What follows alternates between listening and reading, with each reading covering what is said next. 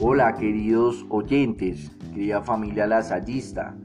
Hoy jueves 18 de febrero vengo a hablarles de un tema súper interesante y muy llamativo, que no se van a arrepentir de escucharlo. Espero que tengan la mejor disposición y actitud para aprender, porque este tema te va a poner a reflexionar y te va a enseñar demasiado.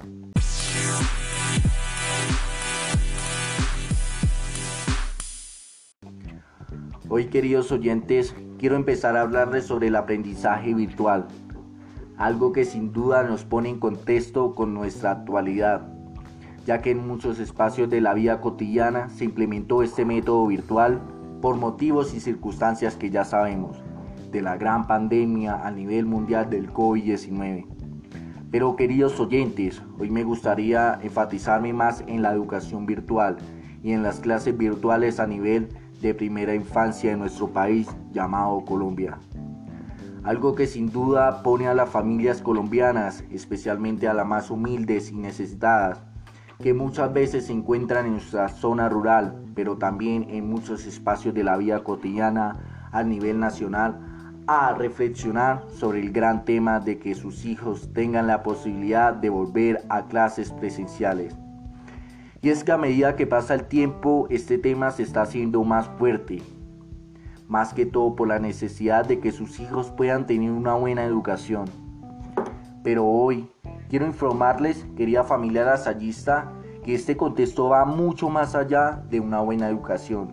Y es que de verdad se encuentran otros espacios muy negativos y es algo muy preocupante para nuestra nueva generación.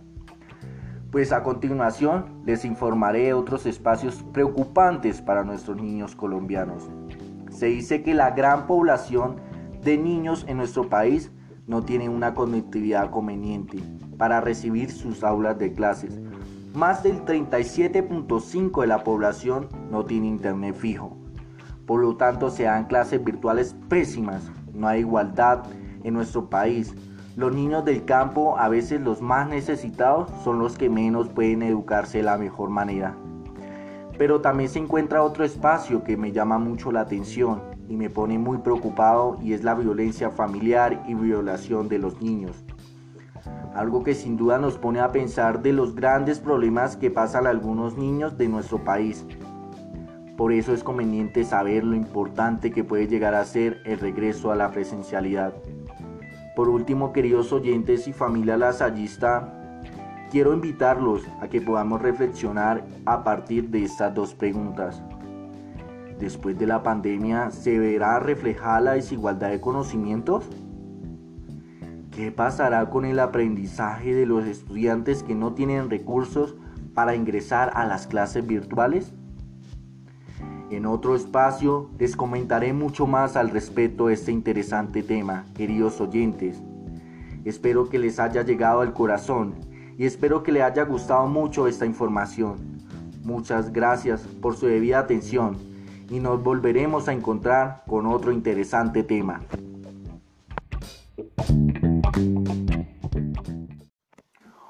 Hola, queridos oyentes, querida familia lasallista. Hoy 4 de marzo del año 2021 vengo a hablarles de algo súper interesante que de seguro nos va a servir para nuestra vida cotidiana. Vengo a hablarles de las TIC que traducen tecnologías de la información y comunicación. Entonces, en primer lugar, quiero explicar qué es la tecnología. Sabemos que tiene muchos conceptos, pero hay uno esencial del Ministerio de Educación que es a la luz de nuestro contexto colombiano el cual quiero expresar el día de hoy. La tecnología son aquellas herramientas que facilitan la utilización de la información al ser humano. Como sabemos, la tecnología ha tenido muchos avances. Desde el principio, la rueda fue la primera tecnología.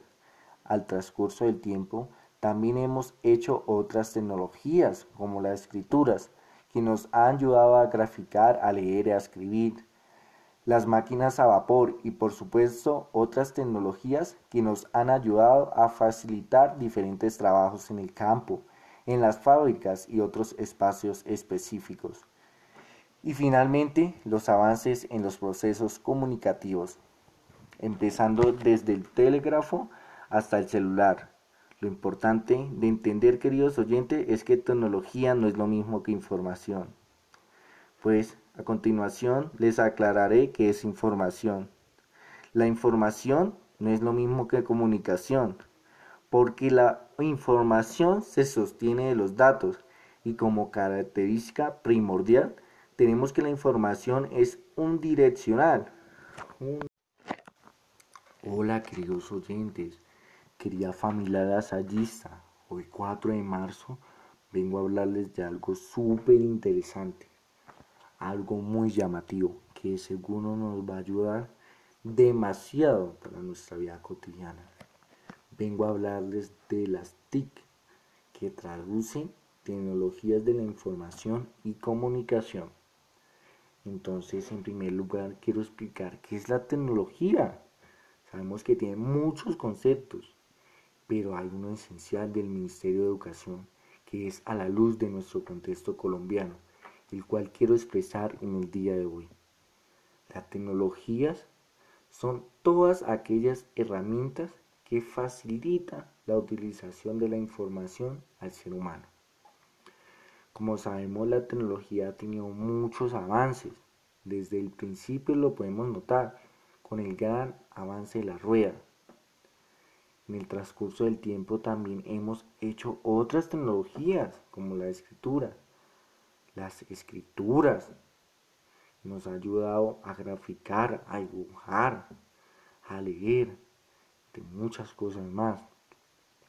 Y por supuesto de aquellas tecnologías que nos ha ayudado a facilitar los diferentes trabajos pesados del campo, de las fábricas y otros espacios específicos. Y finalmente, los avances en los procesos comunicativos, empezando desde el telégrafo hasta el celular. Como segundo punto, quiero explicarles qué es la información. Pues que no es lo mismo que comunicación porque tenemos el error de confundirlas. La información se sostiene de los datos y como característica primordial tenemos que la información es unidireccional, que solo tiene un punto de origen y un punto de llegada. Entonces podemos preguntarnos, ¿qué hace que el dato se vuelva informativo? Pues queridos oyentes, el dato se vuelve informativo cuando se cumple un proceso de información y el código esté cifrado y diga algo. Y además que que está al otro lado sepa qué dice el código. Pero también quiero comentarles qué es la comunicación. La comunicación es la multidireccional, ya que es la transmisión que no pasa de uno a uno, sino en cantidad, que necesita la retroalimentación que esencialmente se construye un sentido y un significado. También quiero preguntarles o compartirles esta pregunta. ¿La educación tiene relación con la comunicación? ¿Será que sí? Pues claro que sí.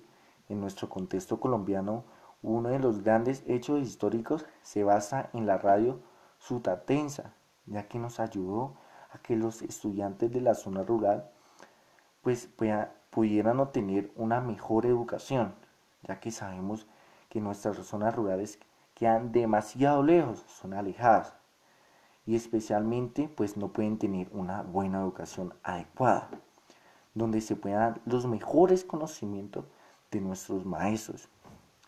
Pues en la actualidad se puede notar el gran reto que tuvieron las comunicaciones, ya que tuvieron que llevar pues el mensaje a, a todos los niños, a todos los jóvenes, a todos los adolescentes, a, incluso a todos los adultos, a cada rincón de Colombia, porque sabemos que muchos de nuestros maestros también tuvieron que aprender. Finalmente los invito, queridos oyentes, a que reflexionemos un poco a partir de esta pregunta. Es necesario que la comunicación se fortalezca amplíe y fije su mirada en la educación? Pues queridos oyentes, desde mi punto de vista sí. La comunicación debe ser la herramienta para fortalecer el pensamiento humano y la contadora de historias de muchas realidades de nuestro país. Debe ser el gran lenguaje, el gran, pero el gran lenguaje que transmite esos conocimientos, ideas e información. Para el, que, para el manejo de valores, para que también podamos analizar que todo conocimiento está conectado con otro conocimiento. Muchas gracias queridos oyentes y nos vemos en otra gran oportunidad. Espero que este podcast...